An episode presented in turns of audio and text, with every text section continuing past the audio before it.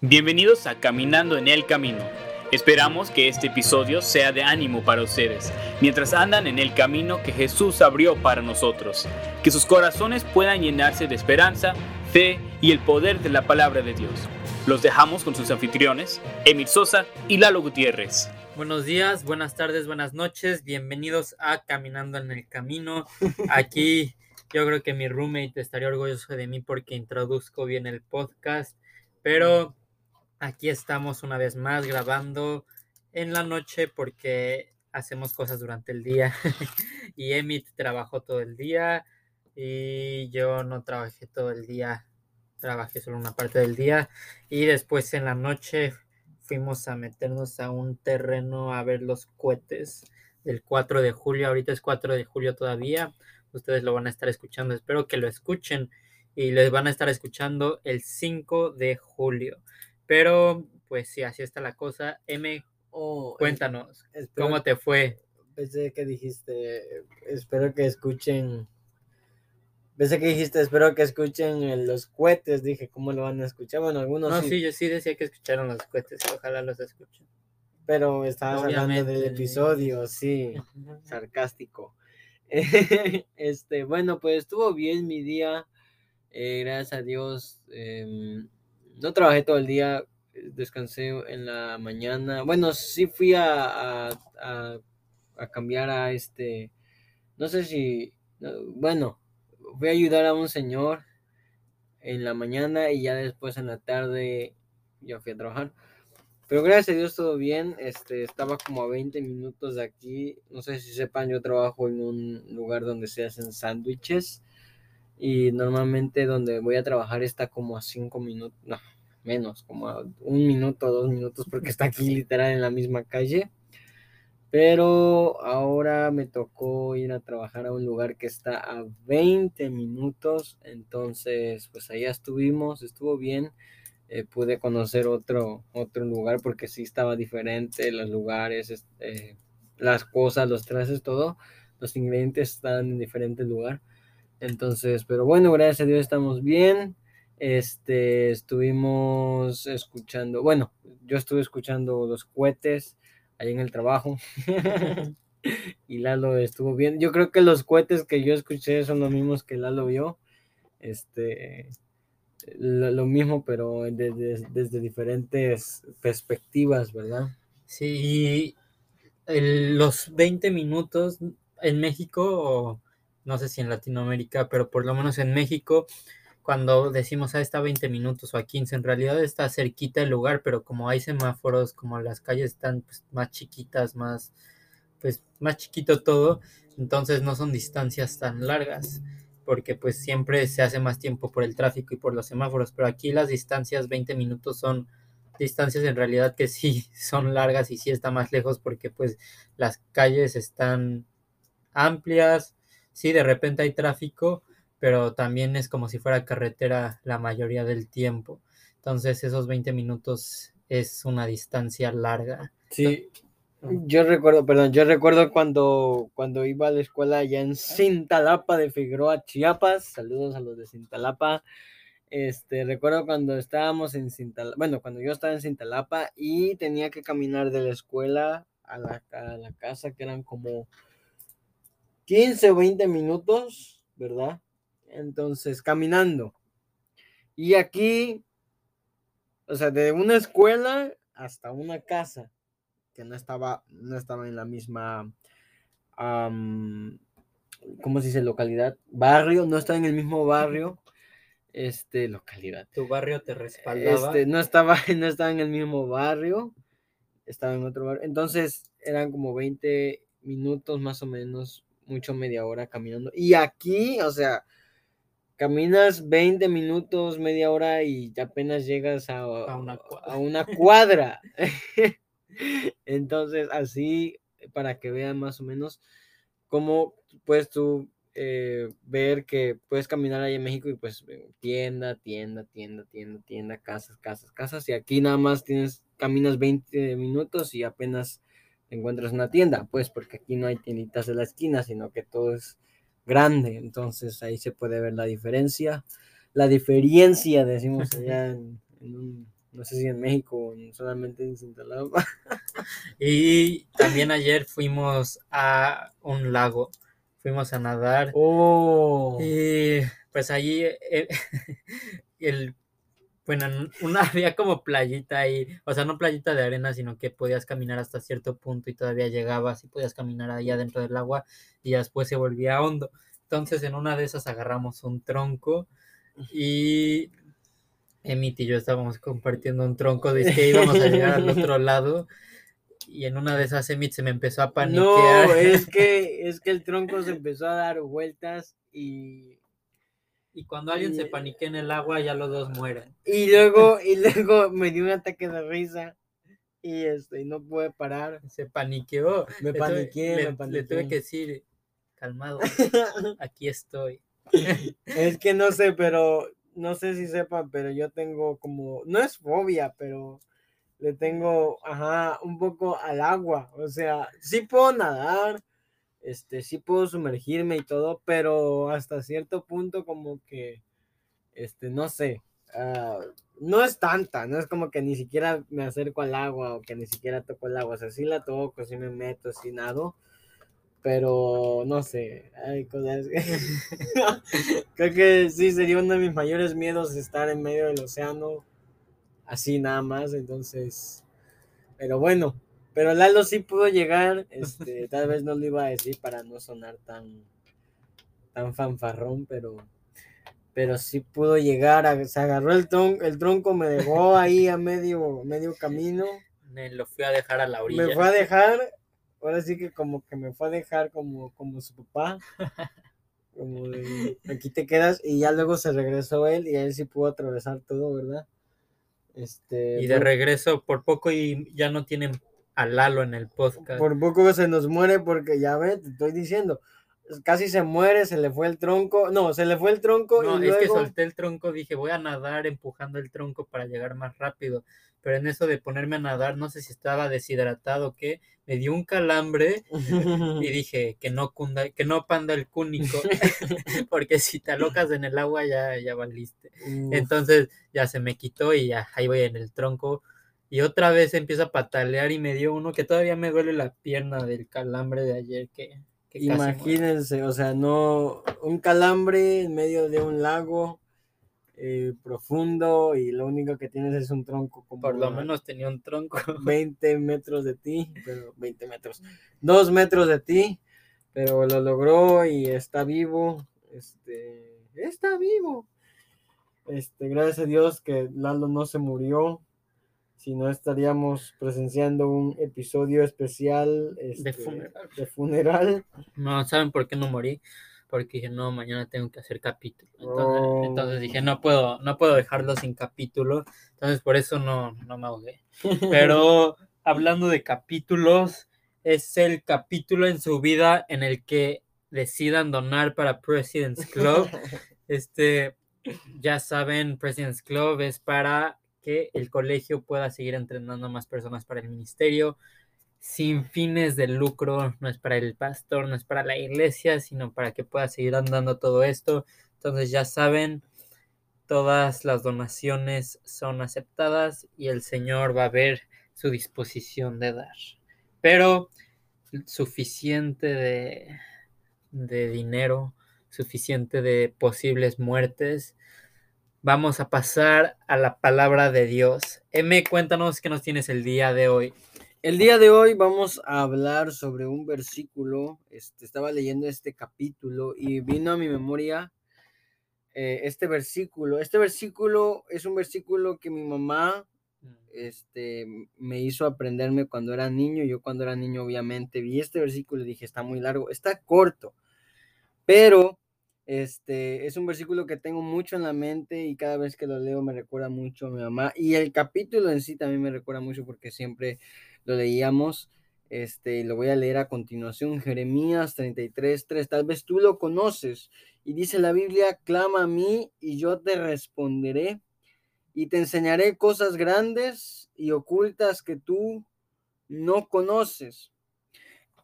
Este pequeño mensaje le he titulado Clama a mí, ¿verdad? Obviamente por el versículo que acabamos de leer.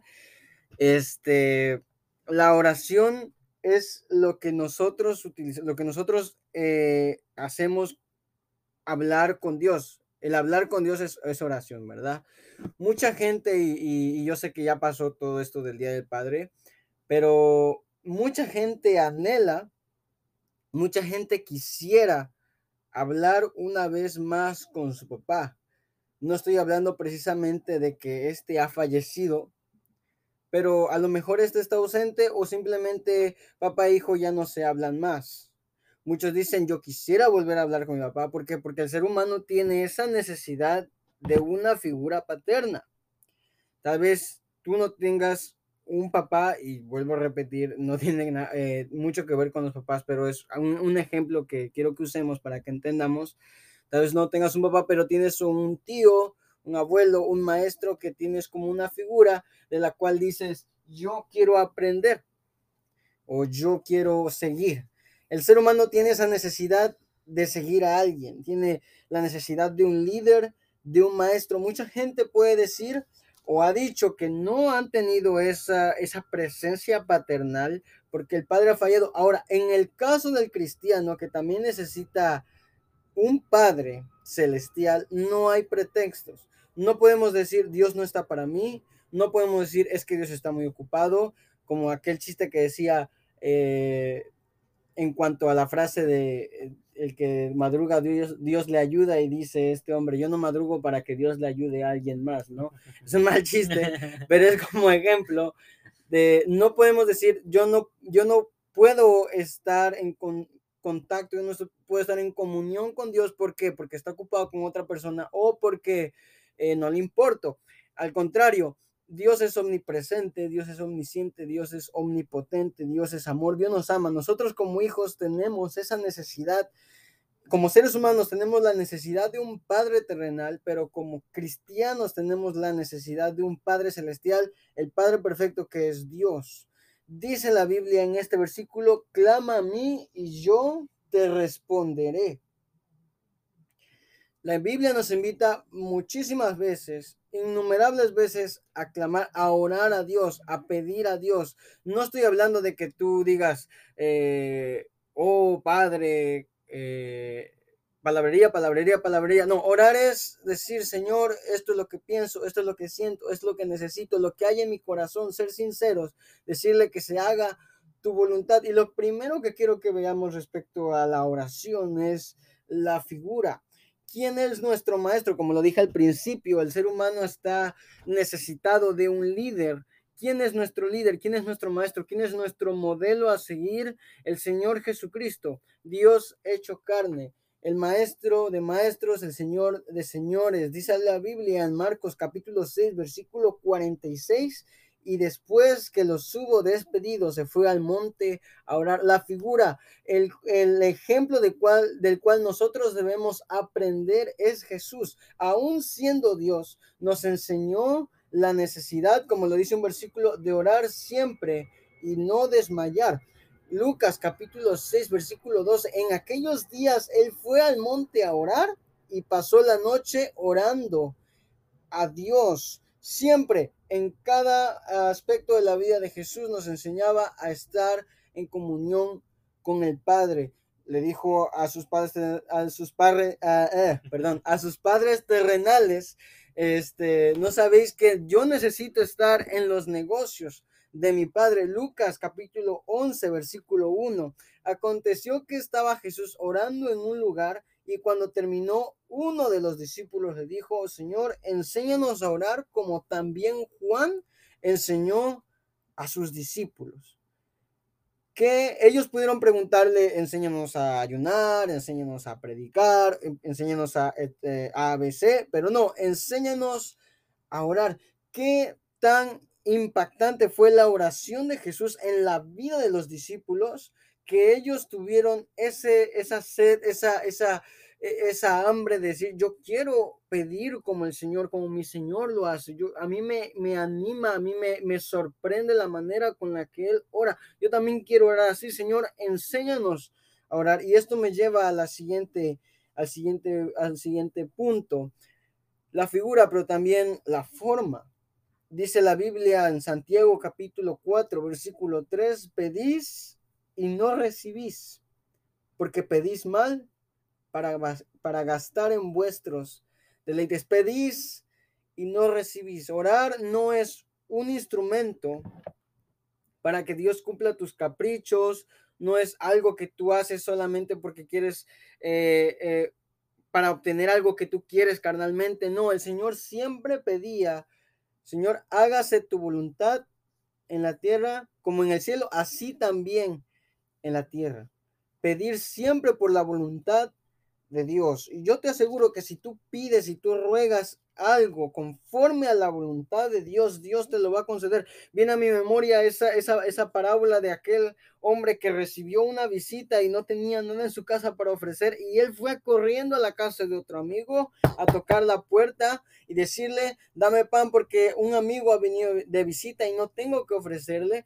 Y les insistió y le insistió y le insistió hasta que este hombre obtuvo lo que quiso por eh, esa forma en la que él oró, en, la forma en la que él pidió, que es una, una imagen de cómo nosotros debemos pedir. No pedir por algo es eh, eh, que nuestra carne anhele, sino que nuestro espíritu, yo creo que tú como cristiano, yo como hijo de Dios, tenemos esa... Dios, el Espíritu Santo nos pone en la mente y en nuestro corazón lo que debemos yo creo que si tú pides por algo que tú sabes que lo quiere tu carne y no tu espíritu, esa oración tenlo por seguro que no va a ser contestada. Pero aquella oración en la que tú pides, Señor, ayúdame, Señor, eh, eh, eh, la vida de fulano necesita ser salvado. Yo creo la voluntad de Dios, dice la Biblia, es que hagamos, cumplamos los mandamientos. La voluntad de Dios es que cada uno proceda al arrepentimiento. Esta es la voluntad del Padre, que, que te conozcan a ti, el único Dios verdadero, y a Jesucristo a quien tú has enviado. Yo creo que si tú pides la forma en la que pides, como lo dice Santiago, eh, eh, pedís mal, no, no lo hagamos en la carne, sino en el espíritu. Y, por último, no eh, quiero que veamos no solamente la figura, la forma, pero el final. Y quiero leerte Jeremías capítulo 3, versículo 3 otra vez. Dice, clama a mí y yo te responderé. Dice en el versículo 2, quiero retroceder, así ha dicho Jehová que hizo la tierra Jehová la formó para afirmarla. Jehová es su nombre. A quien nosotros le estamos clamando no es a un ídolo, no es a una, una piedra, un pedazo de madera, no es a un hombre, no es a una institución, no es a, a, algo a ver si es la, a ver si, a ver si tengo suerte, a ver si funciona. No es al Dios que fundó la tierra. Dice, y eh, clama a mí y yo te responderé y te enseñaré cosas grandes y ocultas que tú no conoces. Yo cuando leí este versículo de niño y como no, dice la Biblia que, que el que no recibiere la palabra como un niño, ¿verdad? No puede entrar al reino de Dios hablando de, hablando de, eh, de la salvación.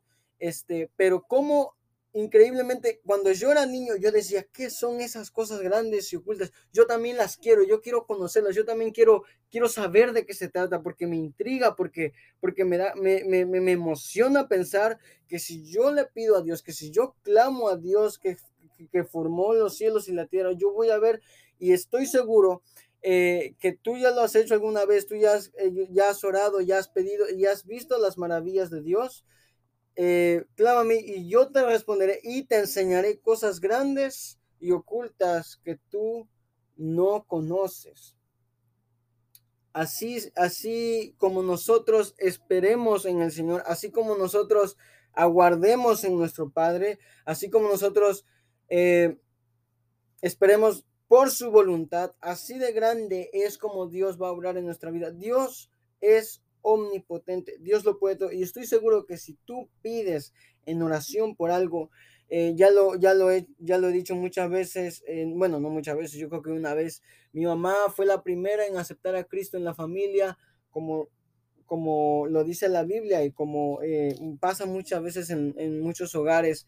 Eh, si alguien acepta a Cristo, pues lo echan de la casa y así le pasó, pero tuvo que pasar años orando al Señor para que sus hermanos, para que sus padres pudieran recibir eh, perdón, para que su papá, eh, estamos orando, ¿verdad? Ahora por mi abuela, para que mi abuelo pudiera recibir el Evangelio, la palabra de Dios, el plan de salvación, la salvación a Jesucristo en su corazón. El, poder de la oración es tan grande, el poder, el arma más grande de un cristiano es la oración, dice la Biblia, clama a mí, si tan solo nosotros si tan solo nosotros nos inclinamos a Dios que formó los cielos, le puedes decir, Señor, sálvame, Señor, cuando tú recibiste a Cristo fue lo que hiciste, eh, tú le pediste salvación a Dios por medio de la oración. Tú puedes decir, Señor, tengo este, e, este dilema, tengo este problema, tengo esta necesidad. Dios la conoce, Dios sabe de qué se trata.